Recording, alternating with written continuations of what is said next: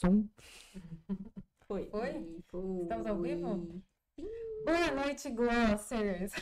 Voltamos! A gente tentou é, trocar aqui de computador para ver se melhorava essa imagem que estava travando. Deem aí de novo esse feedback pra gente. Se tá tudo ok. Parece que sim. Oh, meu Deus! Eu tô emocionada. Oh, meu Deus. A gente tá se mexendo normal. Isso é de agora? Não, calma. Agora tem que dar um negocinho na câmera. Sério que já deu 30 minutos? Já. Daquela, daquela hora? Voltou.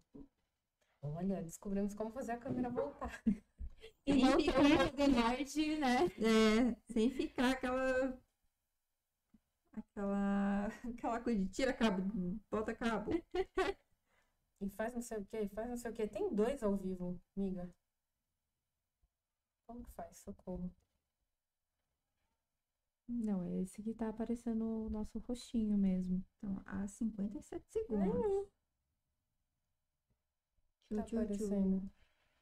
Não, amiga, vamos, vamos, vamos dar continuidade nesse.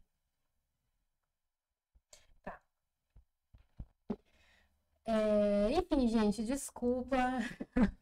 Somos três creators amadoras nesse negócio de pod- podcast.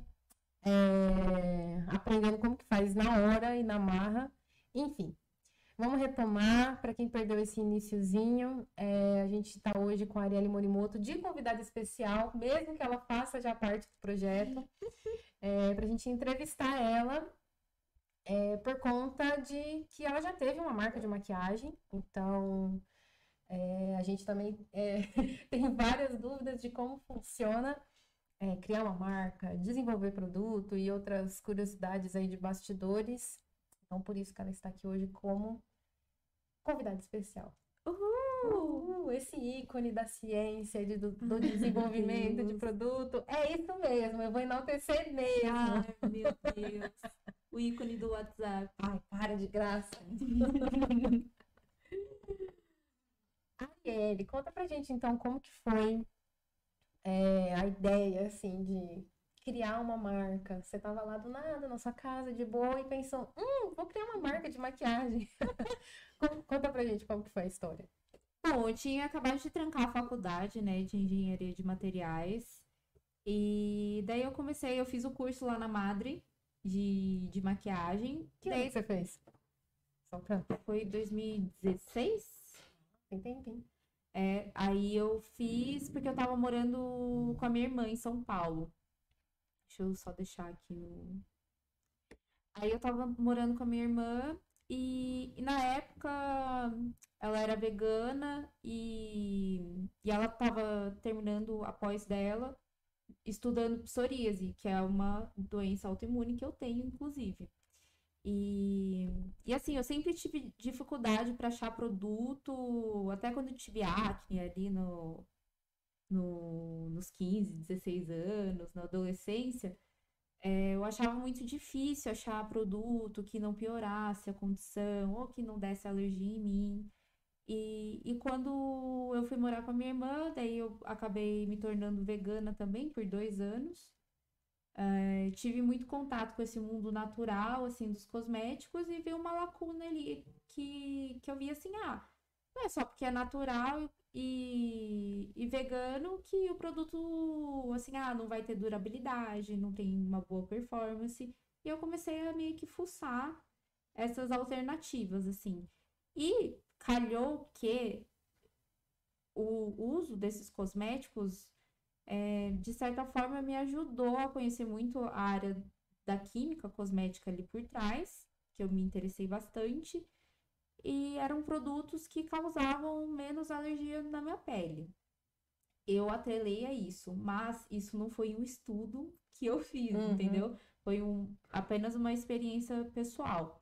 E até hoje, vira e mexe, eu testo produto natural, vegano, com esse de, de beleza limpa que hoje em dia a minha mentalidade mudou completamente em relação a isso, mas acho que isso fica para outro podcast. Uhum. Ah, a falar um pouquinho hoje, daqui a pouco, mas Sim, depois a gente talvez entre nesse. É, na questão de, dos bastidores de formulação, a Sim. gente pode entrar. Mas aí eu fiquei pesquisando sobre isso e, assim, vira e mexe eu tentava achar uma alternativa de um produto convencional, né, que eu gostava, de corretivo, sombra. E, e daí eu comecei a ver que alguns produtos, é, tanto nacionais quanto os gringos, né, que tinham dos dois mundos. Tinha o natural que funcionava e tinha o, o convencional, né, que funcionava também. Então, mas eu gostei dessa área, assim, eu acho que achei que valia a pena explorar esse mercado, que até hoje é, cresce muito. Eu acredito que cada vez mais lança, é, as marcas estejam lançando nessa linha também. E tem marcas convencionais lançando linhas dentro dela com, com esse claim de beleza limpa, tudo mais. Que eu tenho algumas, muitas, Muitas ressalvas. Mas é isso. Aí eu, eu fiquei analisando, daí eu falei, "Hum, eu acho que seria legal. Conversei com a, com a minha família, né? Com a minha mãe, que foi minha investidora amor. É, assim, peguei um- uma aplicação que eu tinha, e enfim, a gente pesquisou, sentou, e foi assim que surgiu. E quanto tempo demora dessa, desse clique da, da ideia de, de criar uma marca até realmente o primeiro passo de criou a marca? Há É. pelo menos um ano. Nossa, tempo, hein? É um ano só procurando fornecedor, é, sabe, tentando descobrir como que funcionava, que, que tipo de porte de empresa que eu teria que abrir, é, contrato social, enfim, as coisas. Até que aí não tinha nada, documento, Não, daí- empresa, nem nada, era só pesquisa. Uhum. E como que é, assim? Porque, tipo, às vezes a- o pessoal fala, ai, procurar pro- é, fornecedor. Eu não tenho nem ideia de como. Por onde começar? Onde que acha Onde é um que acha isso fornecedor? aí? Gente, Google, o Google. Não, não é impossível que é tão fácil assim. Não, não é, porque tem os fornecedores que eles vivem numas toquinhas, sabe? Então, anos atrás, né? Não, é impressionante, porque assim, os melhores fornecedores hoje em dia, ou eles só atendem grandes empresas, os que atendem menores, eles não estão em redes sociais ou em- na internet, Divulgando ali, né? divulgando. Tipo, Olha, eu sou um fornecedor. Não. é assim. Por isso que eu falo que é tipo a cabaninha do Hobbit. Que é tudo escondido assim, daí você descobre com É de boca a contato- boca. É, boca a boca, em feira. Aí eu comecei a ir em feira, tanto aqui no Brasil quanto fora, para pesquisar fornecedor de matéria-prima ou de laboratório que terceirizava a produção. Hum, E daí legal. fica nisso. Daí tem uns é, laboratórios que, assim, são super solícitos. Inclusive, o laboratório que eu lancei os produtos foi muito bom nesse sentido. De, de me acolher, sabe? De falar, ah, você tá começando, então vamos lá, é assim, assim, tal, que funciona, tudo mais. Me deu uma, uma boa, assim, abertura de olhos, sabe? Pra ver o que tava me esperando. Mas tem coisa que você, só você tendo marca vai aprender. E não, não tem faculdade, é só tomando ali na, na rabeta mesmo. Você não tinha contato, né? Porque às vezes quando a gente tem contatos, tipo aquele networking que a gente já Hum. fez previamente, às vezes Uhum. ajuda, né? Você não tinha nada. Nada, nada, nada. Foi tudo ligando, E descobrindo e tomando. tomando, Tapa. é, tomando uns tapas, uns cortes, assim, aquela, coices É bem. Foram muitas assim na É, com certeza. Tipo assim, porque perguntavam, ah, mas é, você vai terceirizar e às vezes falava algum termo técnico de produção que eu não sabia responder. Aí a Uhum. pessoa já perdia a paciência comigo, eu até entendo, assim, mas na época eu falei, meu Deus, lascou. Dá tipo, vontade de chorar. Aham, Ah, chorei, tipo, fiquei super frustrada, porque apesar de você estar contratando outras empresas para terceirizar o serviço, é, eu sentia que eu parecia que eu estava pedindo um favor, sabe? Hum. E eu acredito que ainda tenha muito essa questão do corporativismo, assim, do, do machismo também envolvido nessa indústria. É, eu senti isso nas feiras que eu fui. Aqui no Assim. Brasil ou fora? Que eu sei que tem uma que é fora, que é super. É, então, eu, eu fui na Making Cosmetics em Milão, mas eu não fui na Cosmoprof, que é essa de Bolonha, que é essa super muito famosa. É, mas, não, eu acho que tanto aqui no Brasil quanto fora, assim, eu acredito que tem, que tem um pouco assim. E eu também era nova, gente, eu tava com Eu imagino. 25, 24 anos, né? É, Tava aprendendo, né? Tava... eu tava, tipo, assim, completamente. Meu Aprendendo. Deus do céu, fui jogada aqui nessa E areia. agora, como eu sobrevivo? Você falando isso me lembra de como. De como não? É, a Tainara Reis vai lançar a marca dela, né? Eu acho que ela Uhum. começou a divulgar ali em dezembro, mais ou menos, do ano passado.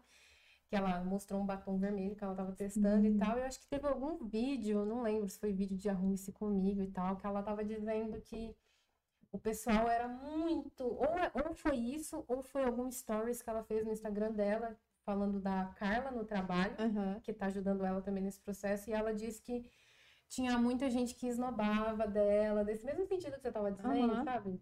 É, de gente perguntando, ai, quanto dinheiro você tem na conta pra fazer isso? Num- Num Uhum. sentido meio, bem pejorativo mesmo. Sim. E assim, só de ouvir ela falando, Não, Já. acontece. já, já me. Vi- E ouvir você falando agora também já me. Já, já imagino, assim, como que funciona a coisa. Não, é, acontece muito. Teve.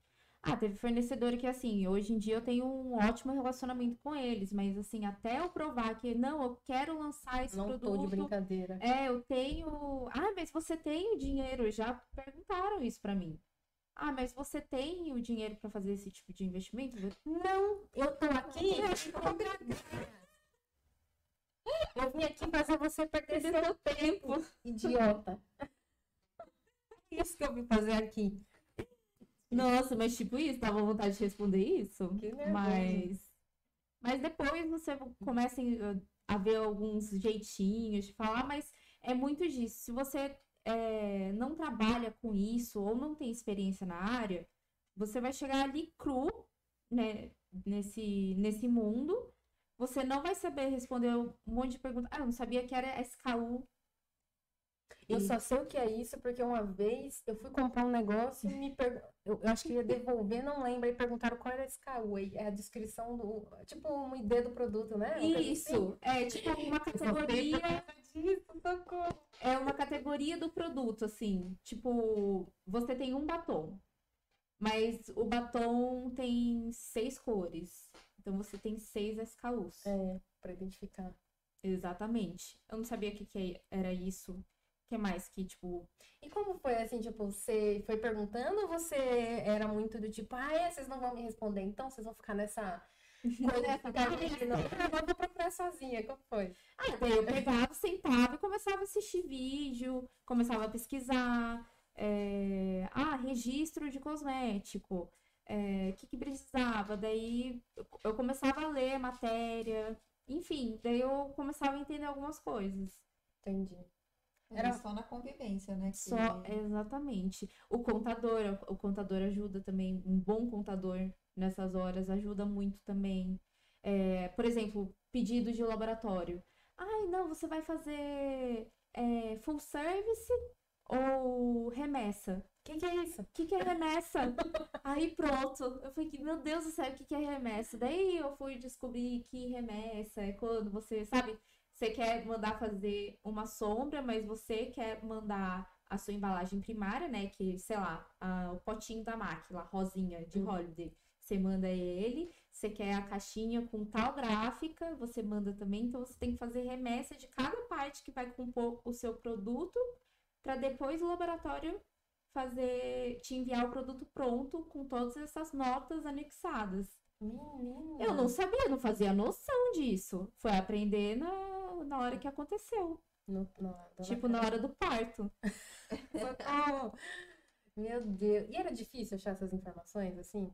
Porque que nem teve uma hora que você me respondeu assim, ah, procurei no Google. Mas e aí? Ah, tem que procurar bem, E né? quando não acha Aí a informação, é, assim? a pergunta é para os universitários, né? Deus manda a resposta. É. É que tem aquele negócio, não existe. é, A, a Manu também, você, você também, amiga, você fez curso na faculdade, assim, é tudo saber pesquisar. Eu não sabia. Então eu já não sei. É saber qual- por onde você tem, tipo, um discernimento pra ver se aquela. se confere aquela informação ou não. Entendi. Ver a seriedade daquele. daquela fonte que você tá bebendo. Então é isso. Mas é. Foi uns tapinha na cara, assim. Eu imagino. Eu só consigo imaginar. Gente, eu tô olhando no celular, não é porque eu tô desinteressado ou falta de respeito, tá? É porque eu fiz uma listinha de perguntas aqui. E eu tô vendo aqui se, se tá certo a live, tá? Conferindo o chat. Porque como a gente não tem equipe, a gente tem que fazer tudo. Ao mesmo tempo, né? Ver se tá o chat rolando, se tá. Então a gente vai controlando tudo aqui, mas não é nada de, sei lá, desrespeito ou falta de interesse, É. pelo amor de Deus. Quem tá assistindo já dá um alô aí pra ver se a É. imagem tá boa e se o áudio está bom também. Sim, vão, vão dando feedbacks conforme vocês acharem necessário.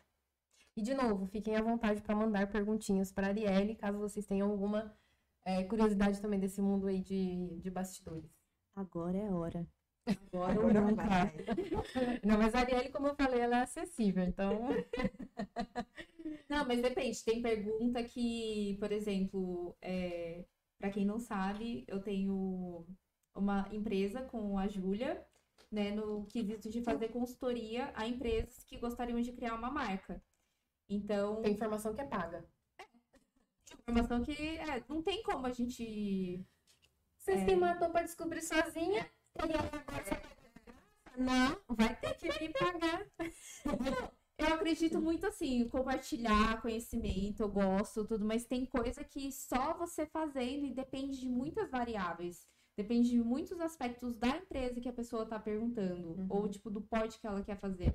Fora que tem o seu, o seu toque ali, né? Sua experiência É. também. Então, Seus tem... contatos também, não é Contatos. pessoa paga por, por contatos. Exatamente.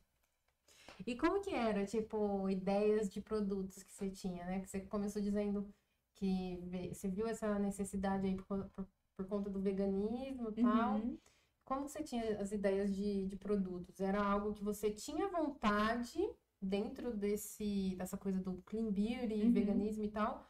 Ou eram, tipo, na, na ideia de preencher, sei lá, buracos, assim, necessidades no que você via no mercado? Como que era? Era um pouco dos dois. É, era, com certeza eu tinha que levar em consideração que iria vender, né? Porque não estava fazendo uma empresa de para brincar, né? Eu, tava- eu precisava ter um retorno.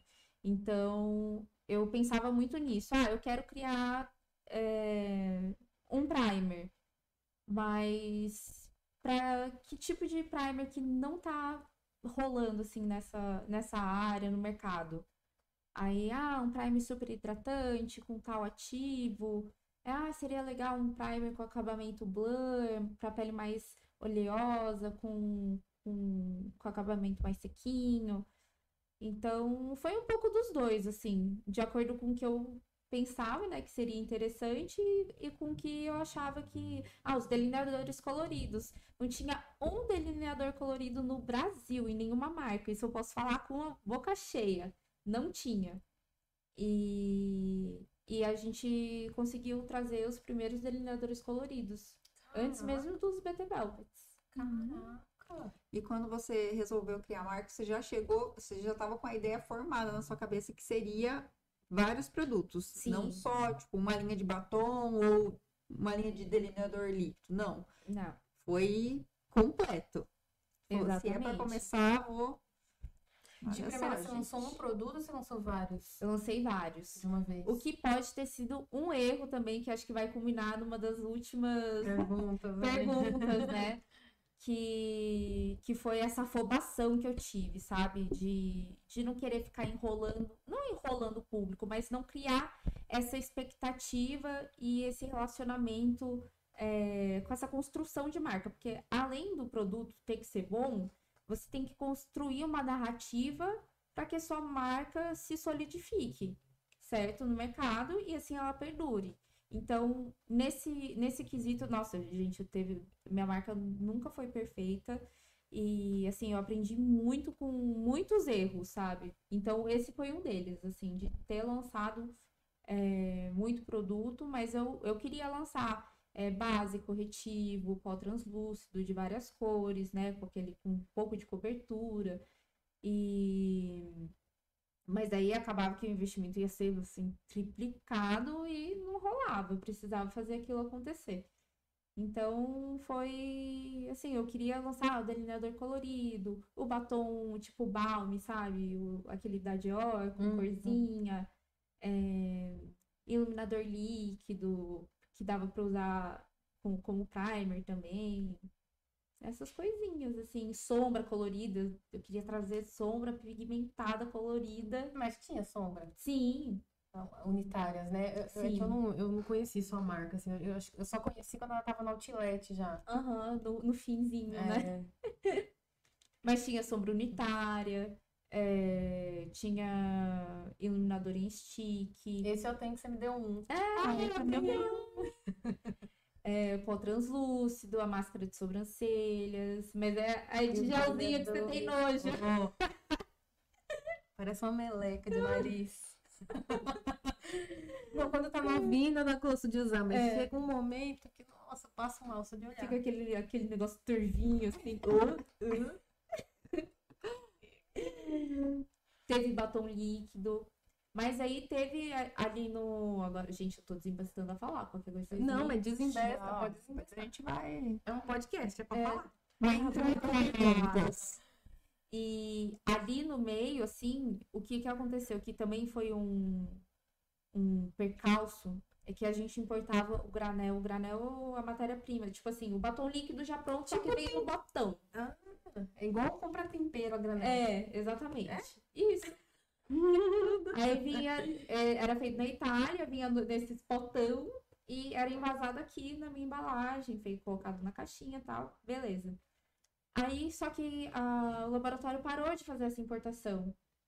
E não podia mais importar o granel de lá e teve que fazer, reformular todos os produtos com as matérias é, Primas primas daqui. daqui do Brasil. Saiu igual ou não? Não. E daí que foi o rolê. Eu fiquei seis, oito meses sem nenhum produto assim, pra repor. Que É, ano foi isso? Você lembra? Foi em 2000. Foi um ano antes da, de encerrar. Ah, por volta ali de 2020, então, 2019, 2020, É, foi, foi por aí. por aí. Eu só perguntei porque eu gosto de É. situar no tempo. Mas depois eu posso fazer melhor tempo cronológico, mas eu, eu sou péssima. Mas foi ali que a gente sentiu um, um grande impacto, porque os consumidores, os clientes ficaram, meu, eu entro no site, não tem produto que eu quero, por que, que eu vou ficar insistindo em consumir dessa marca? Uhum.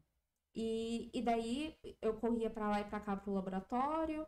é, o laboratório de pesquisa e desenvolvimento daqui, a, a, a pessoa responsável não- nem se maquiava. Então, como que ela sabia se estava bom aquele negócio ou não? Daí, Então, eu fui até lá fazer junto os produtos, daí reformulei, que daí veio essa, daí eu fiz o rebranding, e daí veio o- esses novos produtos, o stick, o pó translúcido, a máscara de sobrancelhas, as sombras ainda tinha um pouco do granel aqui, eu consegui Uhum. fazê-las unitária. É, o Snow Balm, que, que foi um, o balme, ai, meu balme do coração. Tá batendo uma saudade aí, né? Sim, baixou a saudadezinha. Mas aí teve que fazer tudo isso, entendeu? Então, isso também prejudica muito, muito, muito o. Não a reputação, mas a presença, a força da marca mesmo. Enfraquece demais. Porque aí teve isso, sim, e, e daí quando a gente começou a esquentar de novo, ganhar o coraçãozinho. Daí teve o Taquino Primer, que fez maior sucesso para pele sensível e oleosa. E o pó tava, tipo, esgotado. Não, é tudo bem, gente. pó. Ó, que foram mais comentado pelas blogueiras. Eu era famoso. Vi Nossa! E o. Nossa, o pozinho foi, foi do coração, assim. famosíssimo. E o Golden Stick, que era o stick parecido com o da Pat McGrath. Olha só, Maravilhoso. gente. Então, quando começou a esquentar de novo, eu lancei os batons também, os cremosos. é, veio a pandemia. Ai, A pandemia. Aí, porque assim, o que a gente. O nosso forte é, não era muito e-commerce, apesar da gente vender bastante pelo e-commerce. Mas o nosso forte era vender em feiras para lojistas. uhum. E com a pandemia, isso deixou de acontecer. Verdade. Porque ainda tem muito lojista que não fica procurando pela internet, fornecedor. Ele quer ver o produto ali ao vivo. E daí já sai com a caixinha dali da feira. E era assim que a gente Feira fazia. tipo Beauty Fair? É, uma beauty fair, ou era- a gente vendia muito na Natural Tech.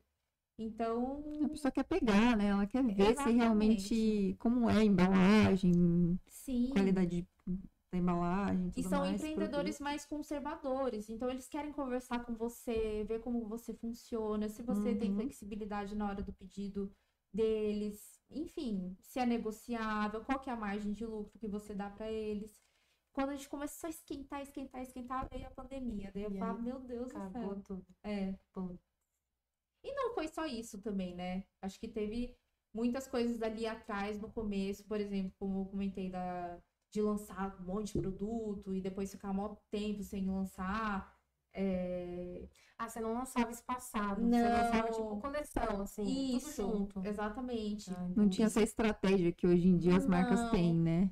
E eu deveria ter tido, entendeu? Só que. Ah, Você sozinha ali descobrindo como o negócio funcionava também. Uhum. É exatamente. compreensível, né? E gastando com, com os pedidos, tudo. Aí eu falei, meu Deus do céu, só sai e não entra. Daí quando começou a entrar, começou a, tipo, dar aquele retorno, daí deu a pandemia. Putz. É, tem- eu acho que tem, eu não sei, não sei dizer se estudo e tal, mas é, olhando assim pra trás, eu lembro que uma galera dizia que venda de maquiagem cresceu bastante nessa época de pandemia, né? Mas eu acho que foi mais ali finalzinho de 2020, comecinho de 2021, porque a galera já tava Sim. ainda tava, tinha uma galera ainda quarentenada, louca ali no, na compulsão por compra, porque não tinha o que fazer, Sim. né? Mas até sua marca aguentar esse período, Não, não. não ia, não, até che- es- esperar chegar nesse período, não, não ia, sei lá, é, sobreviver, digamos assim. Sobreviver, porque tem, tem custo para você manter, É, né, então. a empresa. E apesar de. Então, esse negócio, até eu acho que a estratégia, né, essas marcas que vi- viralizaram, ou que muita gente comprou, foram marcas que investiram pesado no marketing do TikTok, do. em influenciadores grandes, entendeu? Uhum. Que daí ia meio que os influenciadores pequenos iam refletindo e mantendo aquele. Aquela Aquele consumo. já, conver- É. já conversou. Mas, é, e ainda tem essa questão de que uma marca pequena também não teria como pagar por isso, né? Por esse tipo de marketing, Não, de influencer grande. sem condições. Sem condições. E você chegou a trabalhar com alguns, né? Não tão grandes assim, mas, Sim, a gente fazia se parceria. eu não me engano, Adam Mitch. É o Adamite, a gente fez publi com eles. Aí a gente tinha os cupons, né, que a gente repassava é, a porcentagem das vendas para os influenciadores, maquiadores. É, fechava um, um jobzinho ali, outro, mas é, é difícil e assim, não necessariamente quando você é uma em- empresa pequena, você quer resultado. E não adianta você colocar, jogar nas costas do influenciador que ele, é- ele não é vendedor. É isso que eu ia falar. Uhum, Sim. E as marcas, e eu, como marca, eu esperava que ia ter retorno em venda. E às vezes só tava ali para fortalecer, É, esse- marcar presença, é, né? marcar presença. Fazer o nome forte. Exatamente. Então, é um dinheiro que você não vê na hora. Então, é muito complicado quando você não tem um capital de giro muito grande na empresa, não tem investidores, tá saindo ali do seu bolso. Aí fica difícil de manter. Mas, hoje em dia, eu vejo com- completamente com outros olhos, né? Eu faria muitas coisas de forma diferente, que daria sim para ter mantido, mas, né? É, não tinha como você saber É, hora. Você não- é. fez o melhor que você pôde. Exatamente, é. E, falando de dinheiro, assim, tipo, Hum. eu tenho de um monte de gente. já veio na minha mente também, a gente engatou outra pergunta aqui. Porque a gente vê as marcas, às vezes, tipo, tem, sei lá, a pessoa vai criar uma marca, tem gente que começa com um produto, tem gente que começa com uma linha inteira. Como que é essa, esse negócio do dinheiro? Tipo assim, é, você diria que precisa de quanto? E fala valores, tá? Porque eu odeio esse negócio de ficar. Ai, Ai, muito bastante. Eu, eu quero saber, é um milhão, é dois milhões, é dez mil? Fica valores. Quanto precisaria? Por baixo ali. É, Quanto dar eu um diria? pontapé numa marca. pra dar o pontapé. É, ó, vamos, vamos, vamos fazer a conta comigo. Abre a calculadora aí. abre aí, eu vou abrir aqui.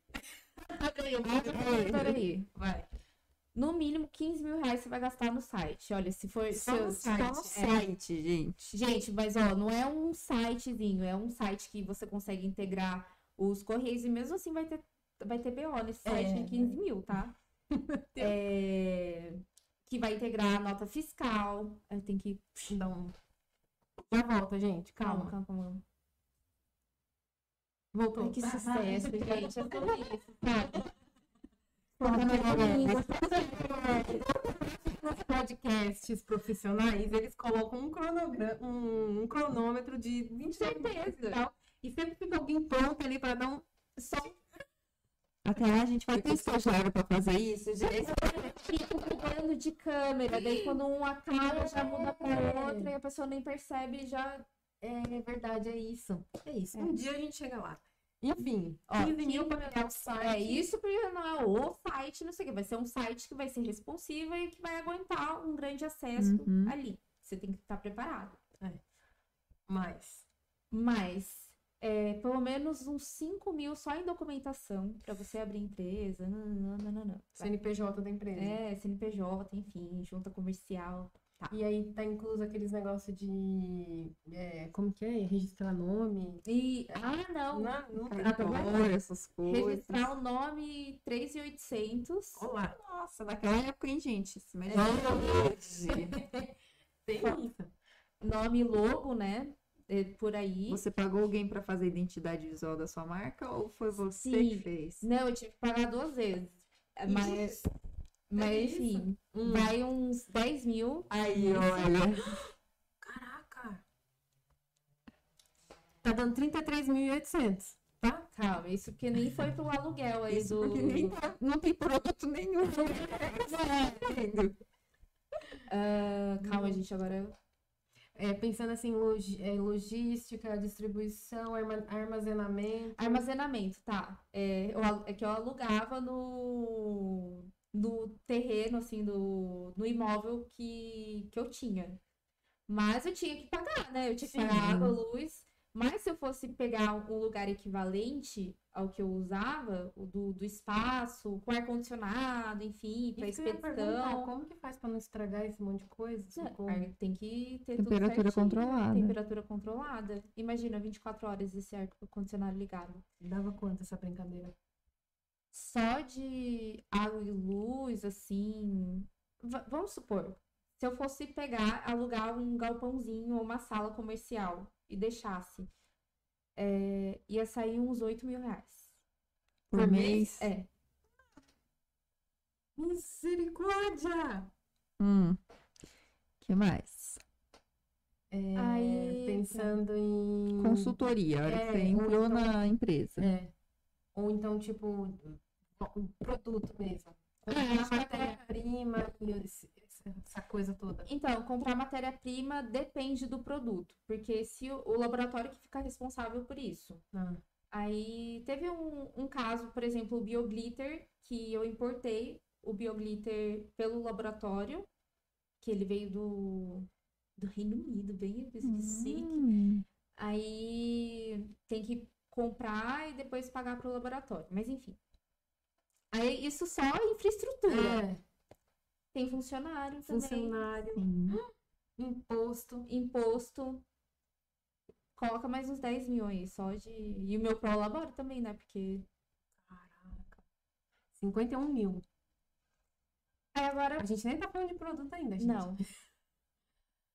Aí, que mais? Socorro. Por enquanto é isso. Aí agora produto. É, um produto, um, Um. Vamos ressaltar. Hum. É. um produto, mil unidades, geralmente é no mínimo mil unidades. Por tipo de produto ou Sim. por cor.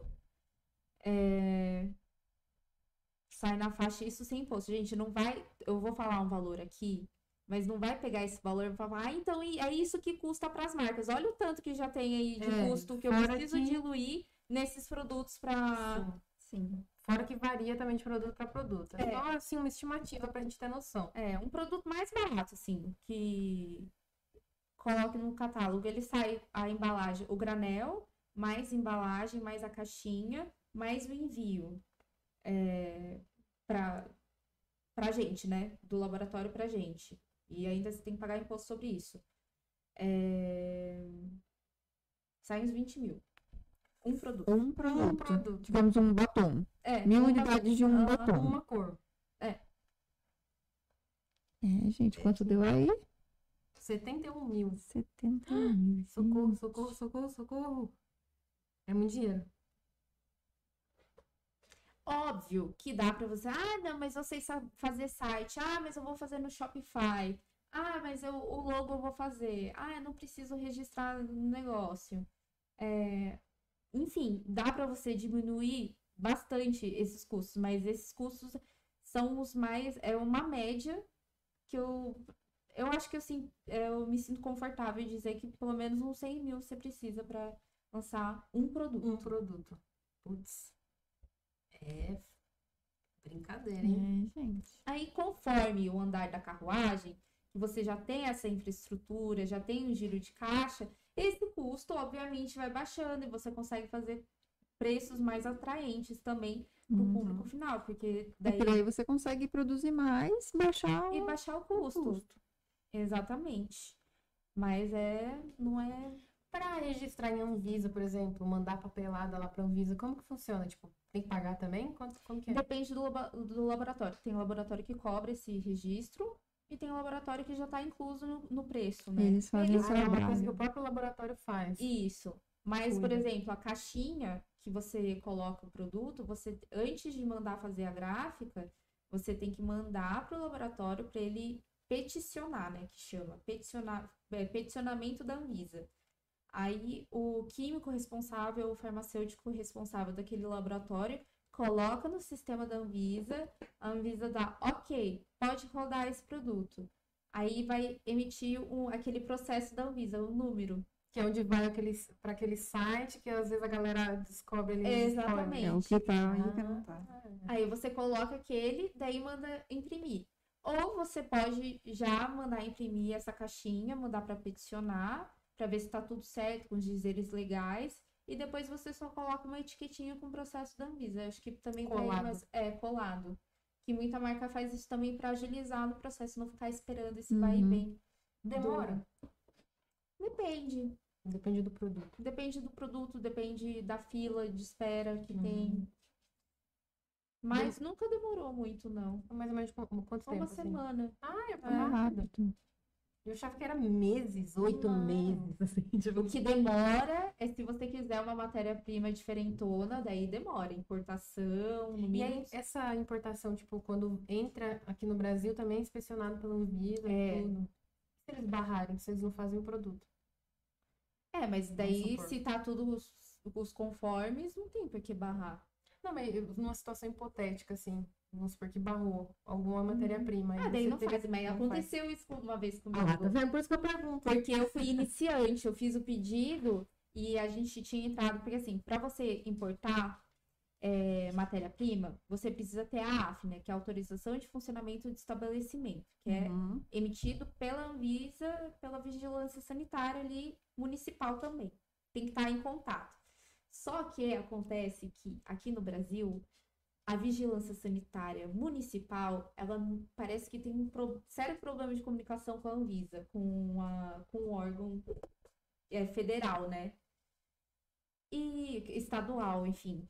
Não tem essa comunicação. Aí algumas cidades emitem facinho esse, essa AF e outras não. E o nosso estava terminando de emitir. E a gente já tinha pedido o negócio. É, vai dar tempo, vai dar tempo. Que aconteceu pandemia. Hum, Nossa. Aí não saiu o processo da Anvisa. E daí, sem esse, essa AF, você não consegue desembaraçar, né? Pedir pro despachante é, fazer o desembaraço, mesmo com a licença de importação. hum. Ah, nesse custo aí, se você quiser licença de importação, exportação, já vai mais uns 8, 9 mil. Colocar 9 mil, que é lançar o, o alto. 80 mil, mas é, tá dentro daquele 100 É, mil ali. é. Você falou que né? no mínimo tem que ter pra lançar um produto. Fora o marketing que você tem que fazer. Ixi, Comprar caixinha também para fazer envio, a impressora para emitir suas etiquetas. aquelas, é, essas caixinhas caras também, né? Que tem que comprar de um monte de quantidade. Hum, socorro. E o seu laboratório era aqui no estado de São Paulo ou não? Não, esse foi é, Santa Catarina. Aí eu, a gente tinha alguns fornecedores, Santa Catarina, São Paulo, Rio de Janeiro. É, nesses três estados.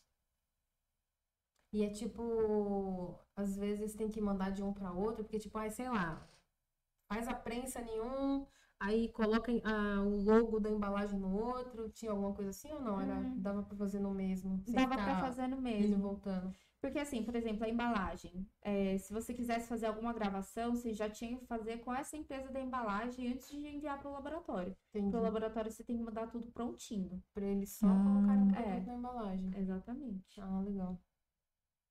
Aqui, ó, tô falando. A Cacau Oliveira usou bastante nas makes. Ai, gente. É, alguém falou aqui que ficou órfão dos seus produtos, ó. Ai, Gil, sou órfã de todos os produtos. Ah, obrigada. Miau, miau.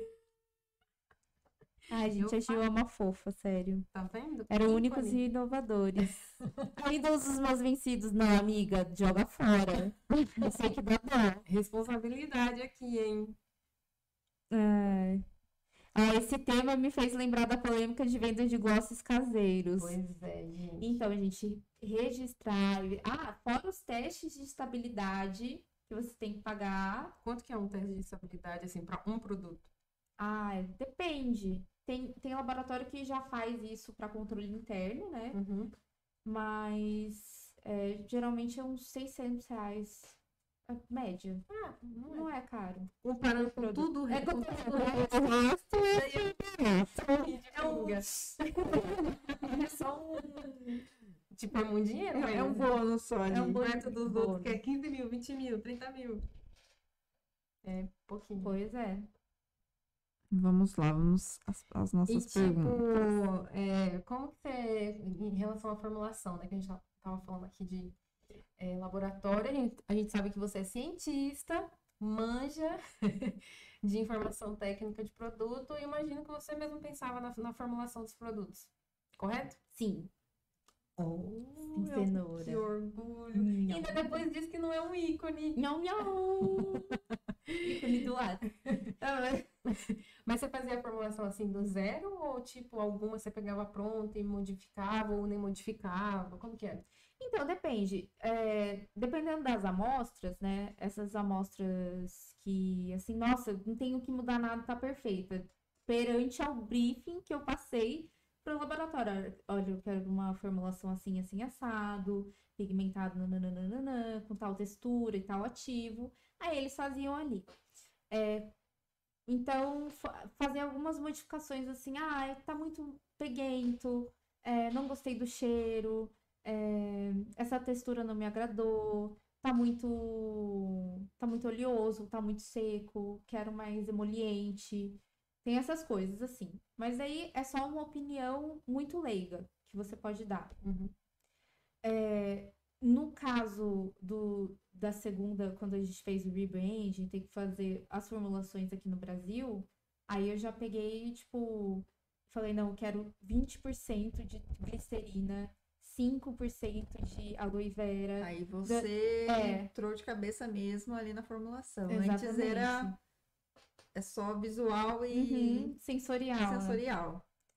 Aí depois eu comecei a pegar, não, vai colocar 1% de xilitol, porque é horroroso passar o batom na boca e ter um, um gosto de cera, sabe? e, tipo, são pequenas coisas que fazem a diferença, Uhum. entendeu? E, e daí foi quando eu comecei a meio que. Ah, e eu tinha um, um home lab meio assim, meio escondidinho Pra testar. pra testar. Daí eu pedi algumas matérias-primas e ficava testando, assim. Aí. Aí eu cheguei, por exemplo, uma fórmula maravilhosa de corretivo, cremoso, natural, assim. Seria a beleza do Clean Beauty. Mas eu não tinha grana pra fazer as 15 cores que eu queria fazer. Aí eu falei, porque ele era de alta uma cobertura. cor. É, tem mil. É difícil. Hum, é caro. difícil, É, hein? carinho. Caraca. Então, aí que eu, que eu fiquei fuçando, assim, e, e comecei a pesquisar, tipo, é, nessas plataformas de, de fornecedores, eles, eles fornecem as formulações. Então, E você... quantidade também, assim? É, tipo, é bem, bem detalhe, tipo receitinha de bolo, sabe? Então, não é um tanto um segredão, assim, depois que você começa a entender. Aí você começa a ver a diferença de um fornecedor de matéria-prima para outro, de um pigmento para outro, é, um espalha melhor, outro é mais secão. Você já viu sombra que é super secona? E outras que Gente, são- a Arielle é é um negócio sério. Assim, às vezes ela chega aqui em casa, ela pega um produto, ela só passa a mão. Isso aqui foi feito nos Estados Unidos. Isso aqui foi feito na Itália. É bizarro. E eu, é que você falando assim, né, de tipo, ai, do, da receitinha de bolo que eu tinha acesso, aí eu fui aprendendo e tal. Não, hoje você tá num nível que assim. É na Itália. É na onde. É não. É legal. Ah, eu sei qual fornecedor. Peraí, eu que olhar assim, putz, é o fornecedor.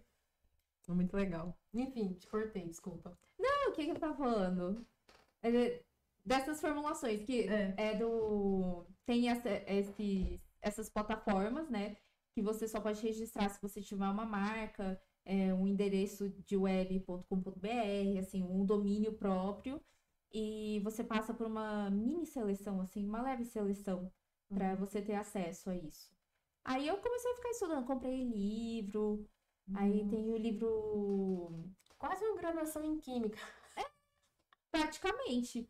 Porque eu, eu comprei livro de termodinâmica dos sólidos, é, de. que mais? Tem de um cara é, eu- que é um é, ex-diretor da Shiseido também, que ele lançou um livro, que era tipo o olho da cara, mas eu falei, eu vou comprar. Que vai me dar um retorno. Exatamente. Eu não sei é quando, mas um dia vai me dar retorno. E tipo, foi, foi estudando, e hoje eu aplico na consultoria que eu dou pra, Super legal. pra marca. Ah, deu um retorno. Nossa, sim. foi, foi muito grande, na verdade, né? É. Com a sua marca. Sim. Ai, Que orgulho. Tinha, tinha alguma coisa que te dava raiva, assim, na hora de formulação? Tipo assim, é, sei lá, uma matéria-prima que você queria e não podia. Eu acho que você já falou isso por causa do negócio do dinheiro, né? Que Uhum. Você queria lançar de, sei lá, tantas cores e não podia. Uhum. Mas alguma coisa no sentido de faltar alguma tecnologia aqui, você queria muito fazer aquele negócio e não... Ai, gente, aqui no Brasil não tem sombra baked, assim, para pequenas empresas. Ou você. Ah, Maquinário, né? Você fala. é, uma, a- os fornecedores que. Ou você importa a sombra, o que já é muito caro, esse custo de importação, porque os impostos de, de importação são altíssimos, né? Se- 60%, mas mais o imposto sobre aquele produto chega a ser quase 100%. E, e os que têm disponíveis, né, os fornecedores que fariam esse serviço só fazem a partir de 5 mil, 10 mil unidades por cor. O que não é viável para marca pequena, que não tem o capital de giro para fazer aquele negócio ser vendido. Uhum. Então, isso é Te dava raiva. é, isso dá raiva. É, que mais? Que... Não raiva, assim, tipo, dá... ficou meio revoltos. Ou frustrada. É, nossa, frustrada, isso. Que mais? Tem algum produto que você queria muito fazer, mas por conta de alguma desse- algum desses problemas aí foi, não foi possível? Uma coisa que você estava idealizando fazer, você Uhum. falou assim, vou lá. E aí deu muito problema, você acabou desistindo. Deixa eu pensar. Vai lembrando. É que eu não desisti, por exemplo, esses, os batons em bala, Uhum. é, eu comprei a embalagem porque eu queria a embalagem com a tampinha transparente. Eu queria, queria. Só que o laboratório que fazia o batom não tinha o molde do tamanho daquela bala. Nossa, E eu tive que comprar um molde. muito caro. Ah, é. Quanto? Valores, né? Cada molde, assim, pra, com, com, com 30 buraquinhos. não- ah, agora eu não lembro. Enfim. Eram 6 mil reais. De alumínio, porque tem que ser de alumínio, não sei o quê.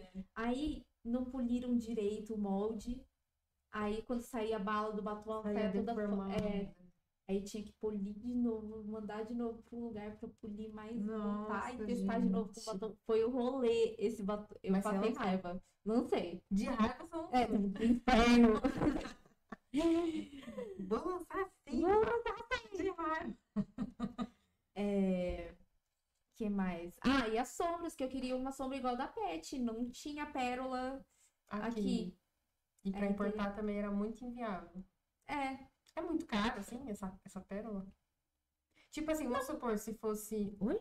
Disse que não. Vamos supor.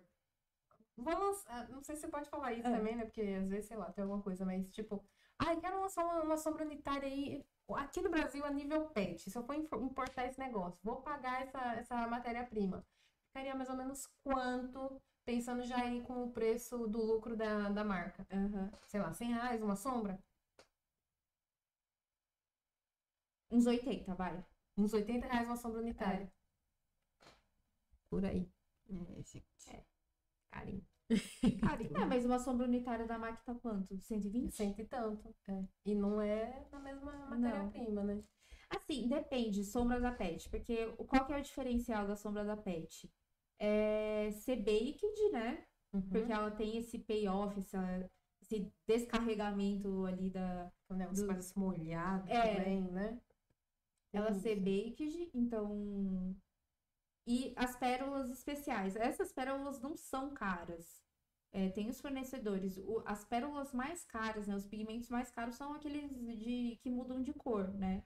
Os duocromes ou multicromes. Uhum. Aí eles são caros, assim, no, no sentido de que o grama é, sai uns 2 dólares. Não, peraí. Não, calma. Eu vou. Sai, não, um grama sai tipo uns. é, eu tinha feito o cálculo, tipo uns 26 reais. Desculpa, 26 reais. Nossa, e pensando que tem que comprar bastante, É. tem que comprar granel, isso? Uhum. Mas você pode com- é, comprar em menor quantidade. Que é o que deve- as A marcas partir de indies 100 devem gramas. fazer, É, né? o que elas fazem. Hum. Só que as marcas indies não registram na Anvisa, não registram na FDA. Que perigo! Não, mas aí, tipo assim, lá na, no, nos Estados Unidos funciona diferente, né? Do que funciona aqui com a Anvisa, por exemplo. Funciona bem Os diferente. produtos não tem que passar pela FDA primeiro, Não. né? Você só passa se você quiser registrar voluntariamente. Que coisa. Mas se der um BO, o FDA vai atrás Da da sua marca. bundinha. É. Sua bundinha é ótimo. Nossa, que bizarro. Tanto que pra mandar pra lá, quando eu fui expor lá na, na feira de Nova York, é, eu tive que pr- preencher um formulário, tive que abrir formulação, assim, tipo, só é, com faixas de concentração. Porque. E daí eles não deixaram entrar os delineadores porque não tava na caixinha. Não pode usar pro uso imediato ao redor do- Ah, dos olhos. Que é o que acontece ali com aquela sombra, aqueles Que pigmentos mancha, da Anastácia ali, né? Uhum. Olha que legal saber essas coisas. Olha. Aí, se você fizer, tipo, voluntariado, tudo, pra registrar, mas no, nos Estados Unidos é muito mais tranquilo você abrir uma marca. Por conta disso. Porque, É, assim, por mais que ah, é, seja caseira, tudo mais, e você siga rigorosamente ali, você faça um, tem um mini lab. É, usa uns, uns conservantes powers, assim, e você pode é, terceirizar, pedir para um laboratório fazer o teste de estabilidade, segurança, e você pode ter um respaldo nesse quesito. uhum. Mas Eu, É, porque nesse- tem marca aqui que faz totalmente o contrário. Faz ali no fogão, É, na nossa senhora, daí é de porquice. ferro. Não, é uma porquice mesmo, mas teve um caso de uma marca, eu não lembro o nome. Mas é essas marcas natureba.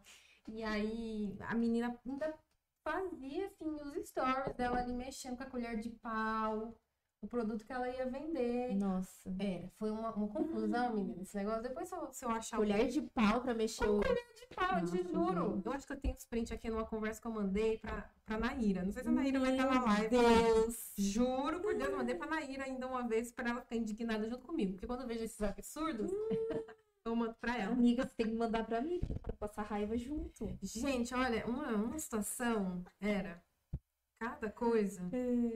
Depois eu procuro e te mando, assim, mas era uma. Não, é que eu vejo muita marca indie, assim, que a menina, é, por exemplo, tem uma que faz gloss, assim, é, que, que ela faz bonitinho, sabe? Primeiro que ela, ela só mistura o pigmento com a base do gloss. A base do gloss ela compra a granel de uma empresa que vende, e ela compra os pigmentos e mistura lá e vaza. E tudo bem que não vai ser a mesma coisa que um chão de fábrica né? Que é muito mais controlado. Tem as, você precisa seguir as regras, assim. Mas dos caseiros, dos males, o menor, né? Mas mesmo assim, eu ainda acredito. Acredito não, né? Eu ainda acho que a Anvisa é muito mais séria nessa questão Sim. de regularizar. É, Porque também só pode, mas ao mesmo tempo tem muita gente. Daí tem aquele negócio, né? Qual, que é, qual é a linha tênue entre você é, ajudar as pessoas que fazem é, produtos artesanais e porque é o, é o ganha-pão delas e até que Uhum. ponto você tem que ir, é, ajudar essas pessoas. Eu acho que deveriam ter dois tipos de regularização. Até para as artesanais, assim, ah, vai fazer em casa ou vai fazer artesanal? É, beleza, mas Siga essas, esses protocolos. é, siga é esses mínimo. protocolos, ou essas, essa formulação e essa outra formulação você não pode fazer, mas sabão pode, para detergente pode, enfim. Uhum. Ou se você compre a granel, dê um laboratório é, a base. Mas, e hoje tem muitas empresas que vendem tipo, base para fazer condicionador, base para fazer shampoo, e você adiciona os ativos. Ah, deve rolar com maquiagem também, né? É. Tem a base tem. da sombra ali pronta e você, se você quiser adicionar uma coisinha ou outra. Só que daí você não consegue, a não ser que você pague, você não sabe a estabilidade daquele produto, se vai ter desenvolvimento de micro-organismos a curto e a longo prazo, se teve uma contaminação cruzada ali, se você está usando as EPIs corretas na hora da produção. Se tem algum produto ali que causa alergia, É, causa. exatamente, potencial alergênico de cada produto. É, se você tem uma balança de precisão para calcular exatamente a, a quantidade segura daquele conservante. Aí tem todos esses detalhes. Menina. O bagulho é louco. É, né? o bagulho é louco. Tem muito mais por trás, né, do que a gente imagina. Sim. Que loucura. O que, que a gente tava falando antes disso? Que eu entrei nesse assunto aí da menina que fazia o negócio da colher, com a colher de pau. Começou com o negócio do- das formulações. Ah, que isso é. era tão difícil. Verdade. Você passava raiva com É, eu passava raiva.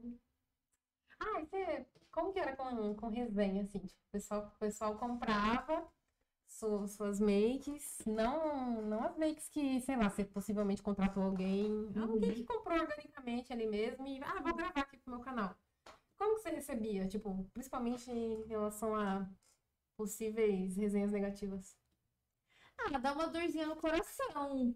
Porque é que nem, tipo. Não vou comparar, né? Mas, gente, é um modo muito generalizado. Porque hoje em dia tem que tomar muito cuidado, né? Que eu vou falar. Mas é, é de um modo muito generalizado. Assim, é como se fosse um filho seu. tipo, você criou. Nossa, por que aquilo? Gente desenhando de você, perguntando se você tem dinheiro, perguntando não sei o quê, passando raiva com formulação, é, tampa do batom que você queria de um jeito e o molde veio errado não sei o quê. A pessoa fala que E não gostei. Ai, não gostei. Ah, dá uma dor no coração. Tipo, já teve, por exemplo, a, a máscara de, de cílios da gravidade zero, que não era muito gravidade zero. Porque ela o não nome tinha- da sua máscara é gravidade zero. É. Por quê? pra deixar o pelinho arrebitado. Pra cima.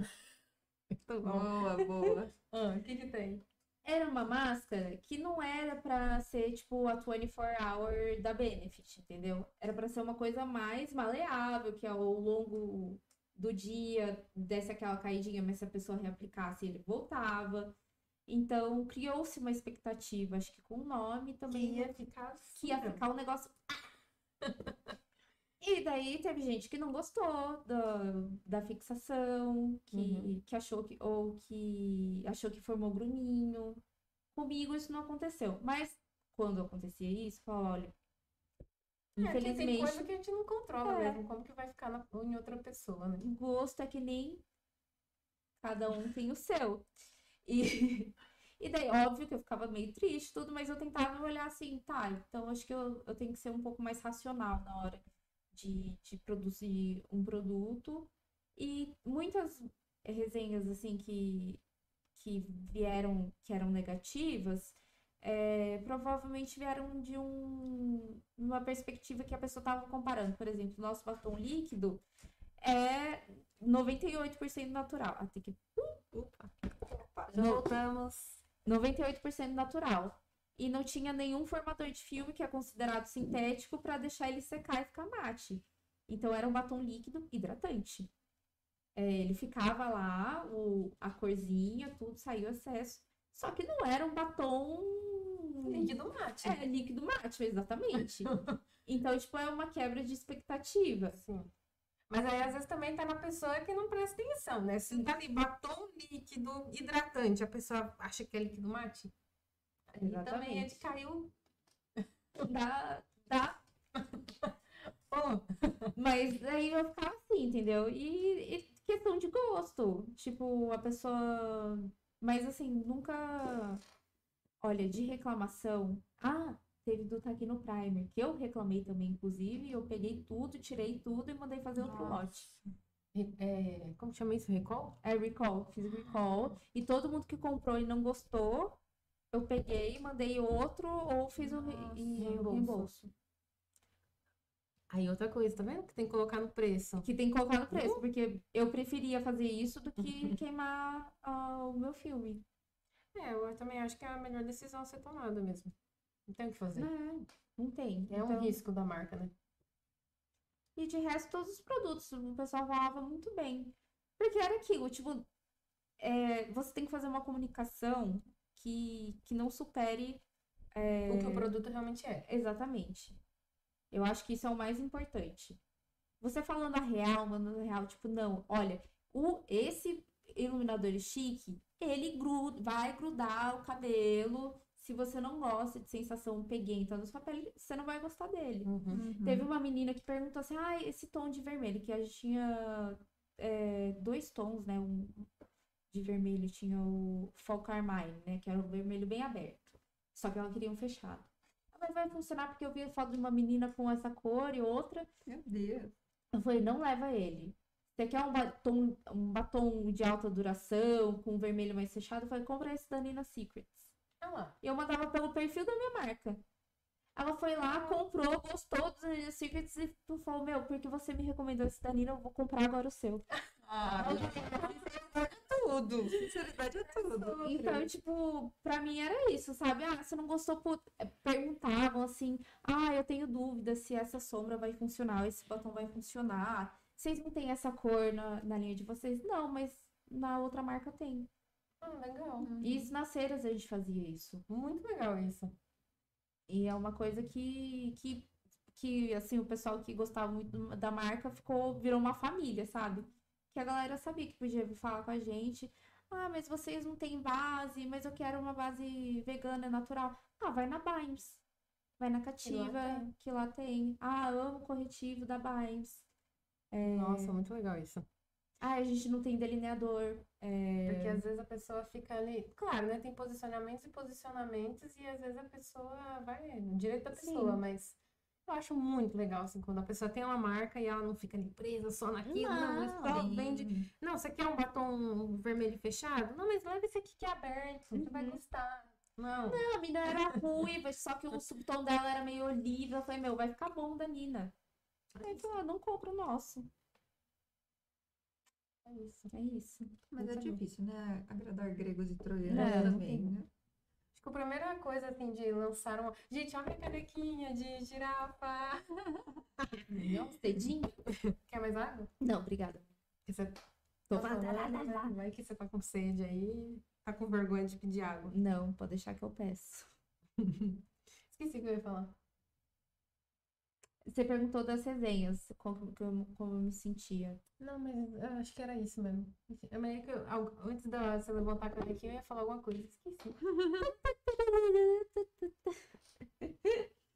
Ah, eu, é que a Manu falou de que não agrada gregos e troianos. Eu acho que é um- uma das primeiras coisas que tem que ter em mente na, na lançar uma marca. Ai, desculpa. Na hora de lançar uma marca é isso, né? Tipo, É, saber não que você não vai. O que as pessoas vão achar da mar... do, do produto. É, por que é isso muito que importante ter essa maturidade, assim, É. pra, pra saber lidar com esses problemas, porque não vai ser tudo perfeito, né? Não. E por mais que seja pra alguém, não vai ser pra outra pessoa. Uhum, exatamente. Tem gente, por exemplo, eu gosto de máscara de cílios que sai fácil no banho. E tem gente que não. E tem gente que tem não, gente que, que quer não. que só saia com demaquilante bifásico. Então, tem é comunicação. Eu acho que a Sim. maior lição que eu tive assim com a marca foi saber comunicar e não levantar muitas esperanças, assim, as expectativas sobre um produto, assim, é, pá, é isso, é isso. Aí se ele entregar mais, beleza. Sim. E, ah, não, agora tem um negócio que eu- eu sempre quis perguntar. É, produto de pele, base. Como que é? Você não lançou base nem corretivo na sua marca, Não, mas né? eu cheguei até a amostra. Então, como que funciona esse diacho de escolher a cartela de cores? Porque a gente sabe que até hoje é um problema, porque às vezes, sei lá, alguma marca lança uma cartela de cores que a gente fica assim, é o quê? Como assim? Como que funciona? Dá Amiga, uma. Sabe qual é o maior problema? É que, assim, eu não estou generalizando, mas dos laboratórios que eu entrei em contato, os farmacêuticos ou químicos não sabem colorimetria. E aí, na hora de fazer, assim, quando você vai fazer uma dispersão ali, uma emulsão, não sei, desses pigmentos, dependendo é, quando você coloca a base, o dióxido de titânio, por exemplo, que é o que dá cobertura, é, você não consegue medir a proporção de. Porque tem os pigmentos minerais e os orgânicos. É, dependendo desses orgânicos, sabe a argila quando fica molhada, ela fica mais escura e quando ela fica seca, ela fica clarinha? É a mesma coisa que, sabe, é, dá até esse problema de base que oxida, entre aspas, né? Que não oxida, ela só secou para uma cor diferente. A hora que vai dispersar esses pigmentos, ele muda totalmente o subtom. Da, dependendo se você vai usar um óxido de ferro vermelho ou se você vai usar um red lake orgânico ali, na mesma proporção. Então, tem que ter essa sacada, essa virada de chavinha na hora de formular. E é, eu acho que, que falta isso, esse estudo da colorimetria.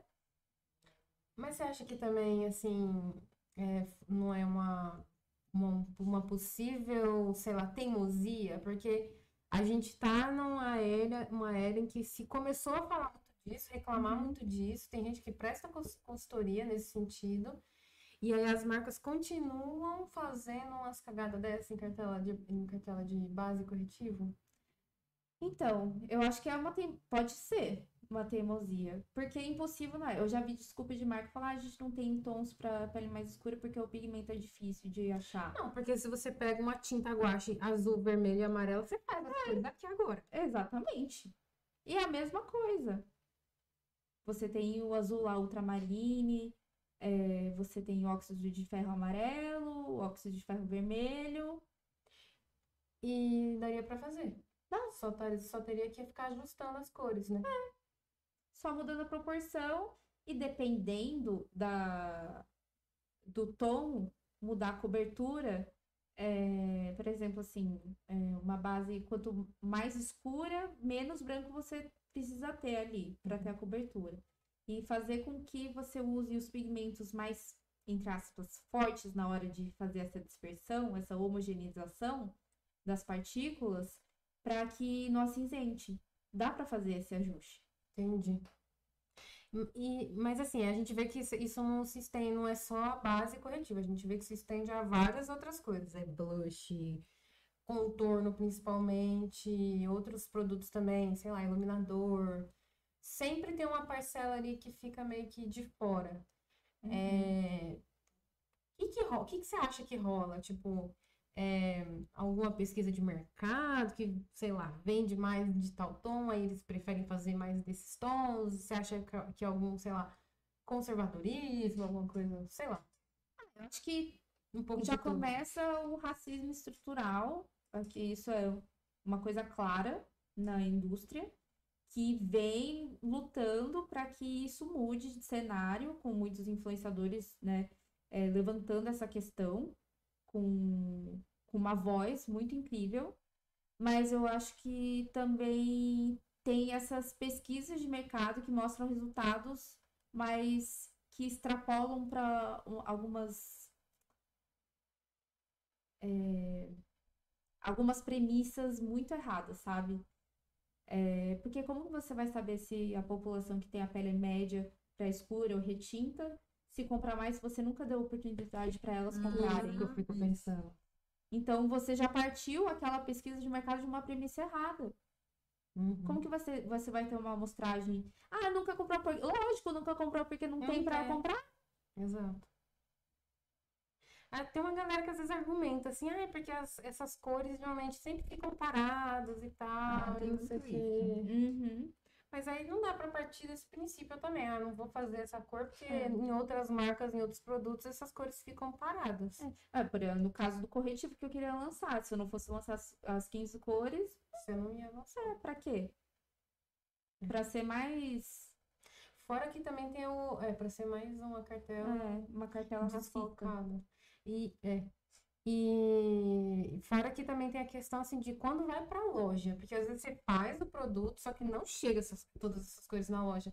Eu lembro quando a própria Bruna Tavares lançou a BT Skin, antes ainda, quando ela Uhum. lançou aquela base hipo, hipoalergênica que tinha uma, uma faixinha azul Uhum. com a TB Make, teve Sei. consultoria do Tássio e tal.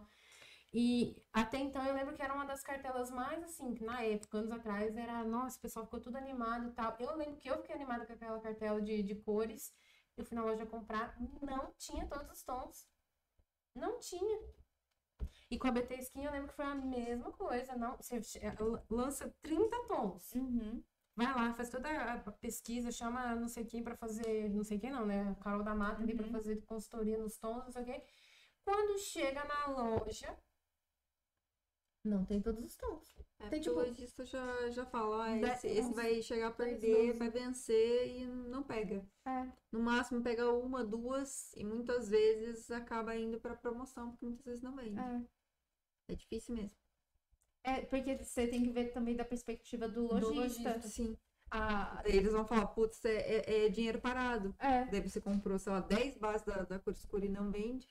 Só que tem aquela questão de, de região também, né? O Brasil é um, um país diverso, a gente tem diversas tonalidades. né? Tanto que os subtons são muito importantes pra gente, porque não tem essa, só rosado, só amarelado. Não, gente, tem diversos.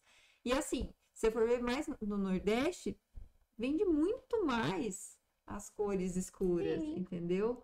E eu acho que aqui pro Sudeste, pro Sul, são as mais claras. Uhum. Então a gente precisa também olhar, olhar por essa perspectiva, assim. Sim, é, e o que mais sai, por exemplo, é, na, na Sephora do, de São Paulo, nunca tem o custard, que é, que é o Sempre esgotado. sempre Uhum. esgotadaço. Deve ser o que mais sai. Aí eles vão ficar pedindo de outras cores para ficar acumulando no estoque ou vão pedir mais Sim, esse vão custard? Vamos pedir mais um custard. Então tem isso. Eu acho que vale a marca é, ter é, a disponibilidade e os lojistas também seguirem de acordo com, com a demanda. Eu acho que se a pessoa não acha na loja física, é, eu acho que pelo menos o tester tinha que ter. Sim, é importante. É. Eu acho que o tester deveria ser ou parte, partir da marca falar assim, você vai comprar a nossa linha de bases? Eu vou mandar todas as cores. Acho que isso Ou- aconteceu com a base da Boca Rosa, não era? Que ela tinha feito uma cor mais escura e aí quando foi pro mercado, justo essa, Essa mais não foi escura não lançada, foi. Não foi. Mas tinha amostra, ou não? Acho que não. Acho que não. Tinha um monte de gente reclamando. Ah, aí foi. Houve uma polêmica que também falaram esse negócio. Ai, não, é porque o pigmento é diferente pra fazer e aí demorou pra Então, esse lote mais escura ter sido feito e eles liberaram as outras. Tem essa isso questão também. também. Eu não entendo. Por que que... Por que, que uma, Sério? né? Por que, É. que não esperou? É, daí vai uma questão de decisão, ou pode ter acontecido isso e não foi comunicado à marca, Sim, é. e a marca teve que fazer um rebolation ali. Aí já tava aí no cronograma, tem que lançar, né? Porque acontece. Ah, tem esses percalços É, também, né? Você tem. Tipo, a... ah, tá tudo certo da base? Tá. Aí chega, só chega a caixa de algumas cores. Ah, essa cor a gente ainda não finalizou. Mas já tava lá programado para lançamento tudo. Aí é uma questão de decisão. Então vamos cancelar esse lançamento ou É. vamos e depois a gente se vira no que dá. Você já teve que cancelar algum? E, sei lá, ter que desfazer do produto? Já. É? Jogar lote fora? Uhum. Hum, Foi o. é tipo rasgar dinheiro. né? É, só que daí o laboratório se responsabilizou. Ah, é? Aí, tipo, por exemplo, o, foi um iluminador líquido, o dourado, que acho que deu algum. Não passou no teste de estabilidade. Assim, depois que já tava rolando. Aí. Aí eu tive que jogar tudo fora. Nossa. Aí eles me deram crédito, mas. E fiz, refizeram. É. Como que é descartar isso? É, você tem que chamar uma empresa especializada pra Pra fazer descartar esse... certinho. Aham. Que interessante. Porque é no rolê. imaginário é aquele negócio, ah, joga no lixo. Não. Aí fica, daí vem umas balas tudo brilhosas assim na praia, ó. né? Socorro. Não, tem, É, tem todo gente. um. É um processo, né? Tem Pra, um pra de meio ambiente É, né? Exatamente. Você tem que entrar lá em contato com da Ah. cidade, da, da polícia ambiental, essas coisas, e ver a, a empresa que terceiriza que, que eles recomendam para fazer Ah, essa retirada. E não dá nem pra reaproveitar a embalagem? Tipo, tira, desinfeta, tudo esteriliza, sei lá, e faz? Então, é, tem alguns laboratórios que, por exemplo, eu acho que todo laboratório, né? Acho não, né? Todo laboratório, quando chega a, a- chegam as embalagens, fazem isso. Esse negócio de reaproveitar, só em último caso, foi culpa do laboratório, porque é tempo que ele vai perder fazendo essa limpeza. Entendi. Às vezes compensa comprar outro. Ou o laboratório não se disponibiliza a fazer esse tipo de serviço. Tipo de reaproveitar. Ah, venceu, mas eu quero fazer um novo lote. O laboratório não vai fazer essa limpeza. Não tem, não tem mão de obra e tempo disponível. Entendi. Ia ser, a mão de obra e o tempo ia sair mais caro que comprar outro lote de embalagem.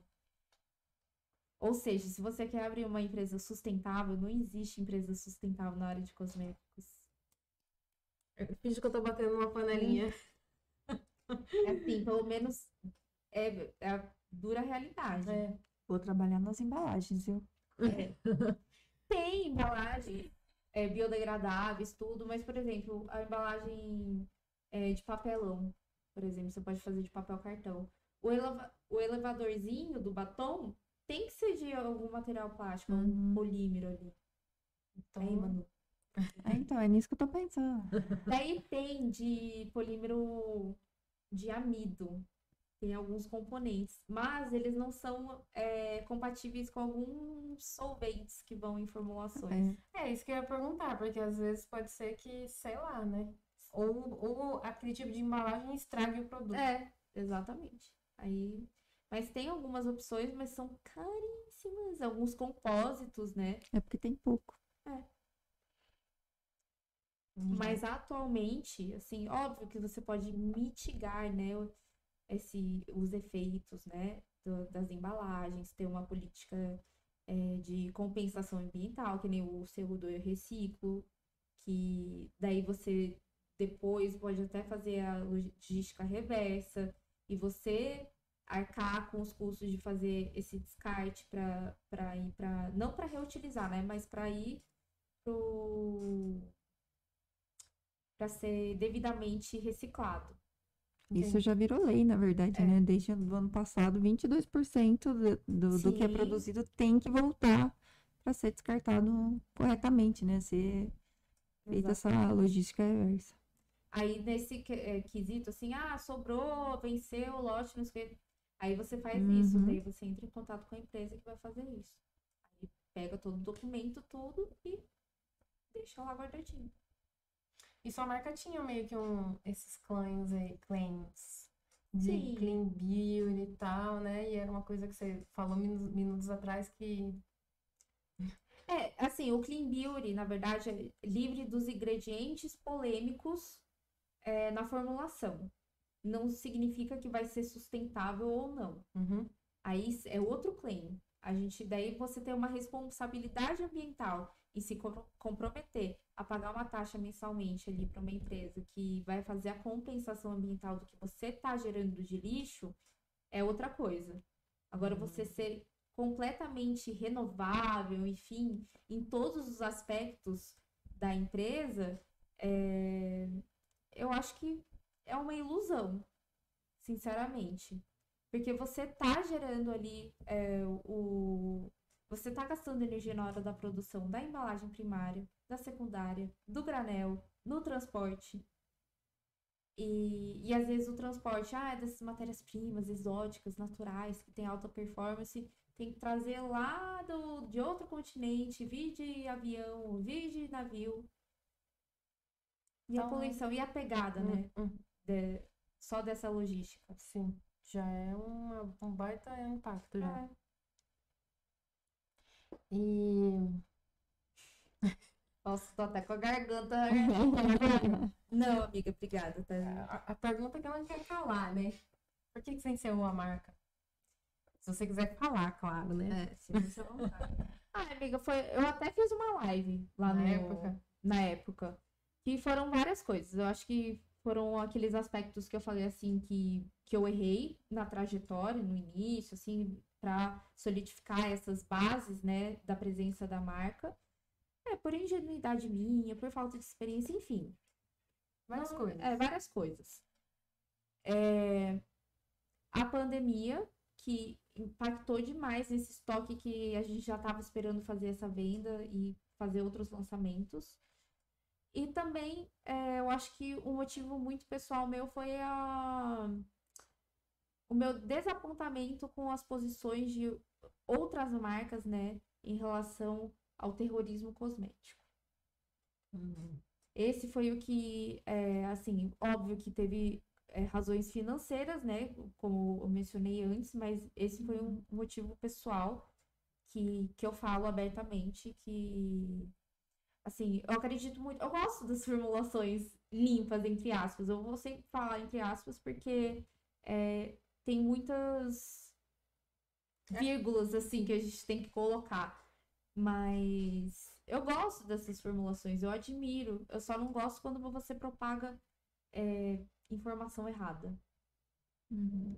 E eu não queria cair nessa bolha.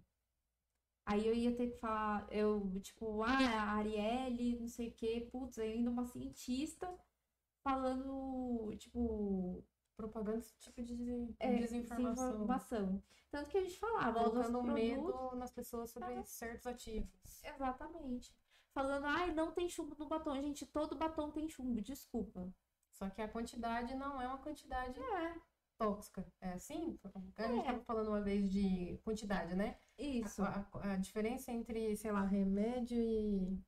Como que é? Remédio e veneno É é, a quantidade. É a quantidade. É a dose. E, e assim, é, os pigmentos minerais, os naturais, inclusive, né? Eles têm essa contaminação. Só que daí tem um nível, parte por milhão, que Que é é, aceitável de acordo com as normas. é que é- exatamente Normas da Anvisa? da Anvisa, isso. Entendi. E a Anvisa segue muito as normas da Europa. Uhum. Então, ela segue muito esses parâmetros da Europa.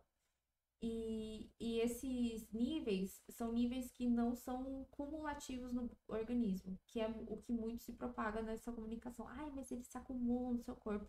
São níveis que passam despercebidos. Entendi. Então, tem isso. É, assim, vilanizam demais o petrolato. Porque, Nossa. obviamente, tem um impacto ambiental. Não tô falando disso, mas vilanizar no, na quesito. Ai, sua pele não vai respirar. Gente, pele não respira. Sim, para Uhum. começo de conversa. É, não temos. Não somos anfíbios, não Sim. somos sapinhas para fazer trocas gasosas na pele. A pele é proteção. Demonizam muito o parabeno. Parabenos. Ah, daí você prefere colocar parabeno ali, 1%, que é comprovadamente é, seguro. Ah, mas usam 15 mil produtos do dia. Eu não uso. Mas enfim. E ainda mesmo Ou você prefere pegar uma infecção fúngica e ter que pagar 800 reais uma consulta do dermatologista, mais mais, mais, remédio, mais possíveis sequelas, Uhum. né? Então, Ai, nisso eu tenho uma, uma opinião, gente, que é até complicado. Porque eu acho que muitas vezes eles. é, eu acho que nos últimos tempos, assim, tem, tem se feito um alarme tão grande com isso. E é uma coisa tão pequena. Se você for lá e dar uma estudadinha, você consegue resolver isso. Mas não. As pessoas acham que, acham que internet é terra de ninguém. E aí faz um vídeo, e taca na boca no produto, na marca, no, Porque tem porque usou, é, porque usou isso, usou aquilo. Gente, não tem como. Né? Não- tem chumbo, meu Deus, onde já se viu? Você vai usar um batom que tem chumbo. Ah, foi com procurar. parabeno É. de câncer é, é, de mama. Mas, gente, pegaram um estudo, assim, É. extrapolaram as coisas, É, sabe? porque tem isso também, né? Você tem que ver a metodologia do estudo. Uhum. E aí, às vezes, também pode ser que tenha esse estudo, só que tem um outro que já refutou. Uhum. Nossa, e a galera insiste naquele que já não vale pega, mais. gente, pega uma matéria assim, totalmente desconhecida, um, sei lá, o Zé da esquina fez, e aí vai lá e ainda compartilha o negócio, entendeu? E tem gente que não tem filtro pra isso. E simplesmente vai lá e fala, não, porque eu vi, e é verdade. Entendeu? É verdade absoluta isso. Então, nossa, isso entra num nível que. É que nem assim, faz difícil. umas, umas ligações. Ah, o céu é azul. É, esse copo é azul. Eu estou segurando o céu.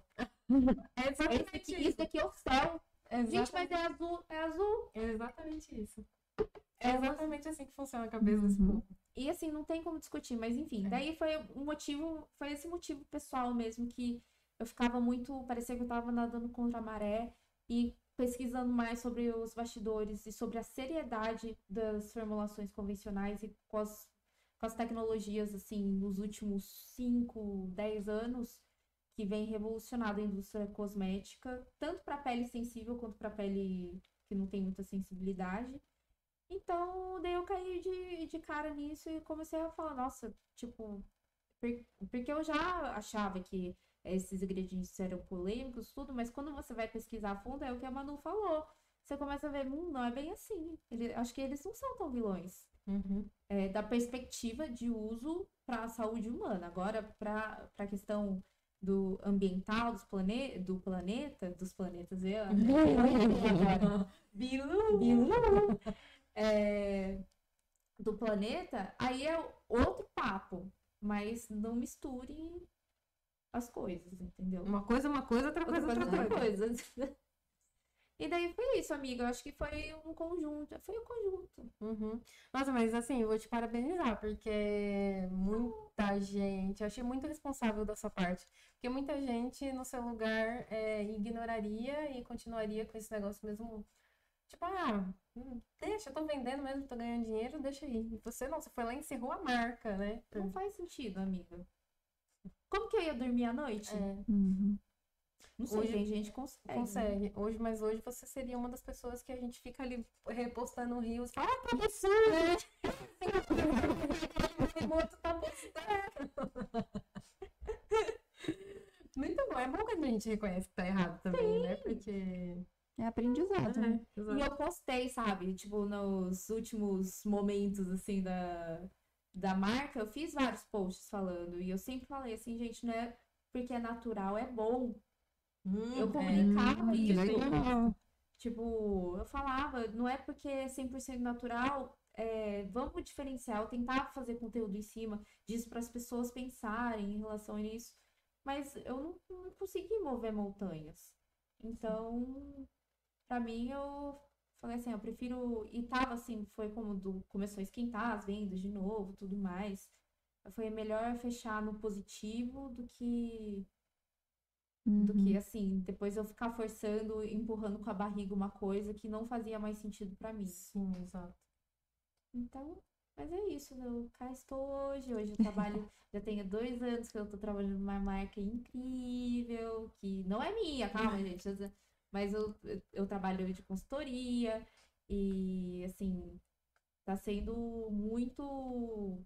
Eu tô levando, trazendo todas essas experiências que eu tive, positivas e negativas, e tentando ressignificá-las para ajudar outras projeto. pessoas, né? Exatamente. A não, a não passar pelo que você passou, né? Alguns caminhos aí bem tortuosos. né? Exatamente.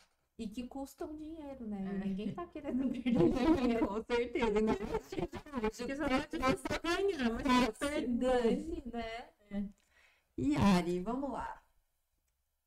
Se você pudesse dar cinco conselhos para uma pessoa que está querendo criar a, a- sua própria marca, cinco conselhos, Arielle Morimoto. Ai, agora que eu vi que ela falou assim. aqui, É. fi. Aí. Isso. Voltou. Cinco conselhos. Cinco conselhos para aquela pessoa que está pensando em criar a própria marca. Um, desista. Que você...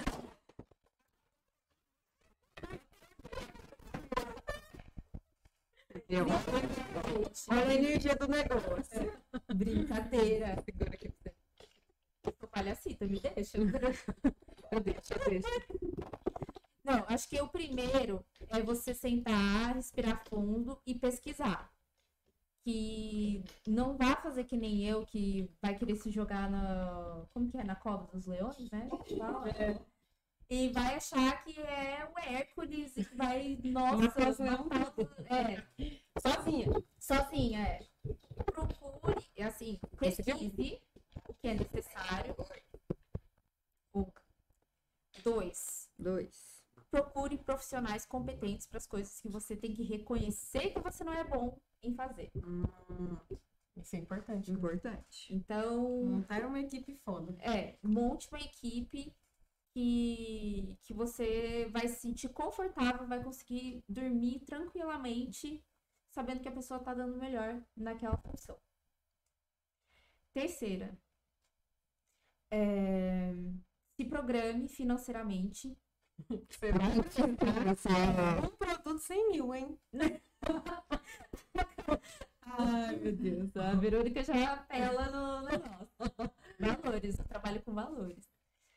É, então, se programe financeiramente e não deixe, não foque apenas no, no produto em si, mas em toda a infraestrutura que é necessária, como a gente falou, é, comunicação, para quem que você, quais são- serão os influenciadores que você quer comunicar isso, a infraestrutura, o feed, é, identidade visual, tudo isso importa, tem o mesmo peso. Algumas coisas têm algum, né, pesam mais, mas não desmereça é, esse, esse círculo de aspectos que formam essa pizza toda, entendeu? Uhum.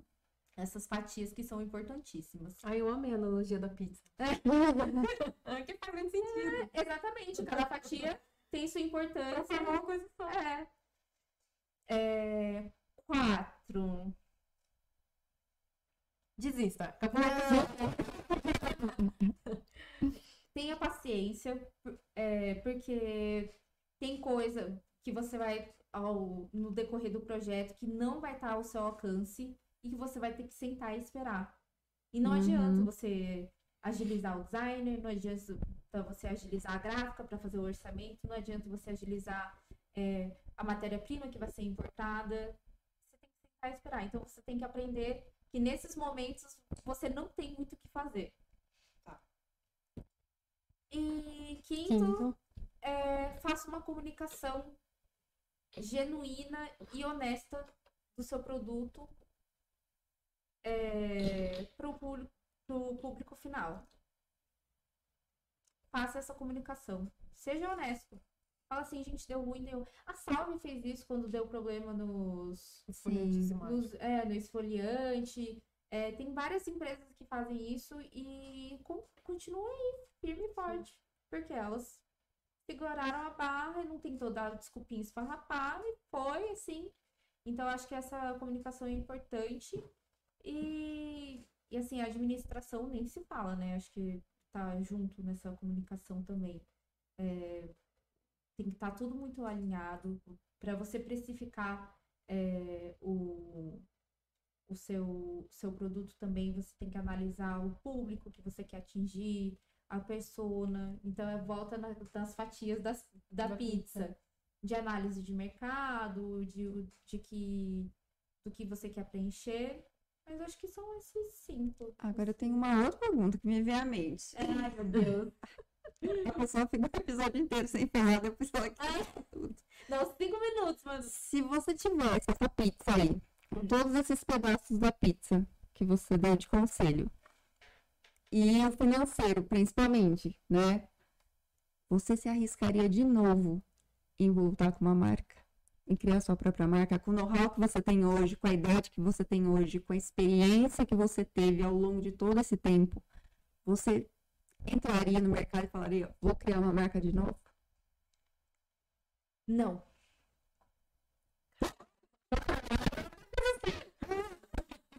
Não, mas a, o motivo é muito.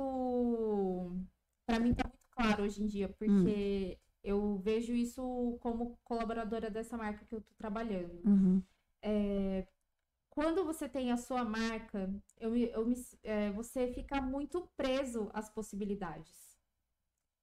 E quando você não tem a sua marca e você pode trabalhar para outras marcas, o seu leque abre muito. E é isso, tipo, a cientista dentro de mim é, pede por isso, entendeu? Pede por essa liberdade de poder criar muita coisa do que uma marca aguentaria lançar. Sim. Então, eu tenho. Assim, é muito triste, né? Porque eu, eu acho que, obviamente, eu não, não posso falar que nunca mais abriria uma marca. Mas no momento, a minha sede por inovação, por tentar transformar isso, tudo isso que eu aprendi para melhorar as marcas existentes ou novas no mercado, é, para mim é mais importante do que ter a minha própria marca. Muito legal, e sabe. Isso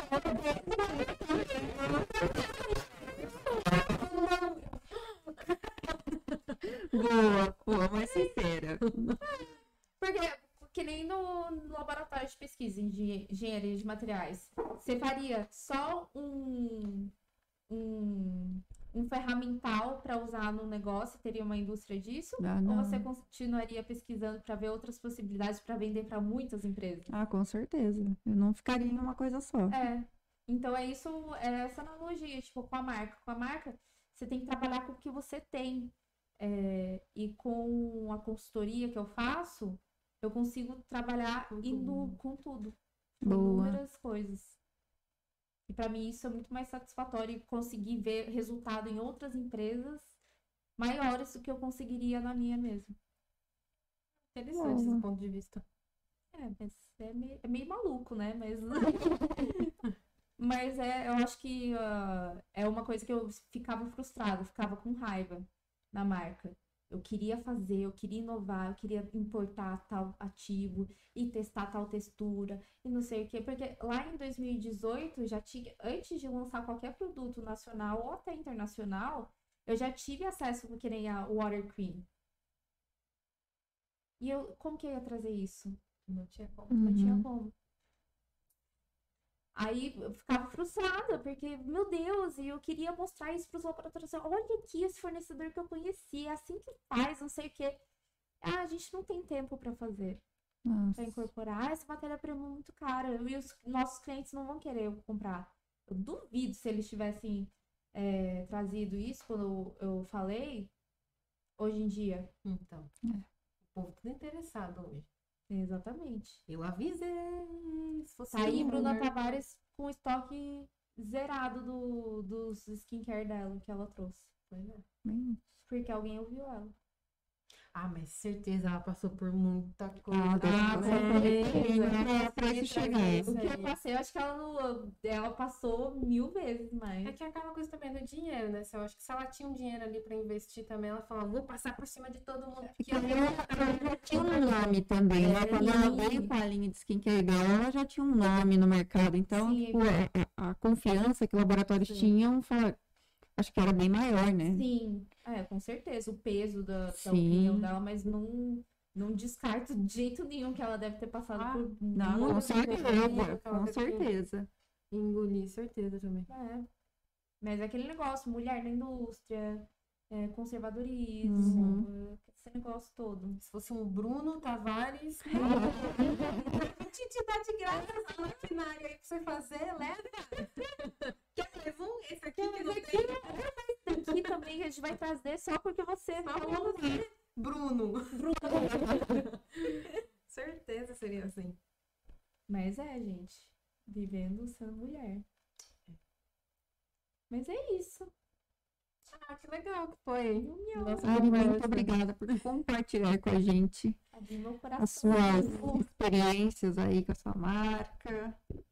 Sim. Ai, gente, obrigada, sério. Porque eu falei mais que a boca aqui, mulher da cobra. Não, é sobre Mas é uma- foi uma ótima trajetória, assim, pra eu poder explicar que, tipo, é, não é tão simples assim Sim. e que Uhum. decisões delicadas foram tomadas, Ah, né? é, tipo, você falou bastante coisa, imagino que você deve ter falado alguma coisa que ficou.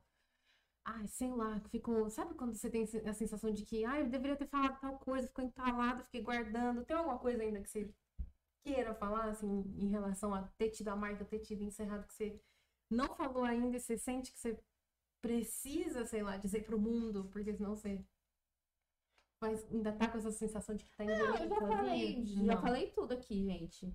Falei lá do É, Eu tô, eu tô natural. só te dando assim, vai que você tá com, com mais uns casos, assim, vai que você quer. Não, mas a Ari parece muito bem resolvida com isso, né? É, eu essa acho questão. que eu fiz live e fiz live de novo pra falar. Não, gente, peraí, eu voltei porque eu preciso falar mais. É, foi assim, eu vou falar mesmo. Aí já mandaram mensagem perguntando, Ari, você não é mais vegana? Você não é mais. é, não gosta mais de clean beauty? Eu gosto, mas é porque eu não gosto da narrativa que acompanha clean beauty. Uhum.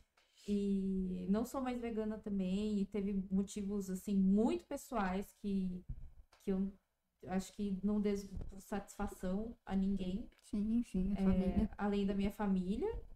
E, enfim, e a minha psicóloga, né? Mas é isso. Não, eu já falei tudo. Já hablei. Aqui, ó. Ai, Valéria Almeida teria inveja de tanto que você é Não, boa. hablei mesmo, olha. Tá até de verdinho, parecendo uma cobrinha aqui. Uma cobrinha? Tá louca? Cobrinha. Mas é, novamente, obrigada pela essa conversa, ter tirado dúvidas, ter explanado valores, Pus mesmo. né? tirado curiosidades. Será que no chat alguém deixou alguma dúvida? Acho que não. Que Eu não última- porque acabou minha bateria. É, a minha também tá aqui 1%. Segura. Ai, a Gil mandou aqui, amiga, como foi desenvolver o iluminador Insta? Porque eu não lembro de ter nada nem perto dele. Depois lançou o BTMir, que eu acho muito próximo. O iluminador Insta, gente, foi uma pérola de um fornecedor que eu tive contato numa feira, que eu falei, eu preciso desse Meu brilho. E eu preciso, eu preciso. E, ah, mas não vai sair. Ele brilha, ele vai ser ótimo como topper. Aí eu pedi pra, pra pedirem essa mica, né? É de fora? Então, eu não sei. Tipo, é o, a, a marca é daqui, né? É do Brasil, mas pode ser que tenha importado essa. Mas foi isso. Foi, foi tipo amor à primeira vista. Eu tava na feira assim, eu esse brilho. Ah, Era tipo Beta Mirror? Eu não, Uhum. eu não sei qual que é esse. esse. Você ainda Eu tem na sua tirei. casa? Não, você me É deu o o stick. É o stick? Não, é o stick. é o líquido. Ah, depois eu mostro lá. Eu tenho lá no, Hum, Eu quero ver. no meu. Você ainda tem o pó? Tenho. Me mostra, porque esse pó é famoso. Eu trago pó também. Ou um, dia que eu for na sua casa. Fechou. Você me mostra. É isso então, gente. Vamos ficando por aqui, encerrar o episódio de hoje. Espero que vocês tenham gostado. Hoje, dessa vez, correu tudo bem. Apesar de, sei lá, a cada meia hora a gente tem que dar um tequinho ali na câmera, né? Um toquinho na câmera para voltar a imagem. Mas acho que de- dos quatro episódios foi o melhor. Estamos orgulhosos dele. Isso aí. Nossa, com certeza. É, esperamos que vocês tenham gostado também. Mesmo quem vá assistir depois. Aí, não esquece de deixar o seu like. Isso, se inscrever aqui no canal, seguir nossas redes sociais. Estamos no Spotify também. E um beijo, boa noite pra vocês. E mandem suas dúvidas e sugestões também pra gente no nosso perfil ou aqui nos comentários, que a Isso gente aí. vai ficar muito agradecida. Semana que vem estamos aqui de novo ao vivo, no mesmo horário e no mesmo dia. Imagino, se não, se não for no mesmo dia, a gente avisa. É, vocês acompanhem a gente no. Mas agora que as coisas estão funcionando, É, é. a gente deu um jeito, agora É vai ficar um pouco mais fácil. E é isso. Miau. Beijo. Tchau.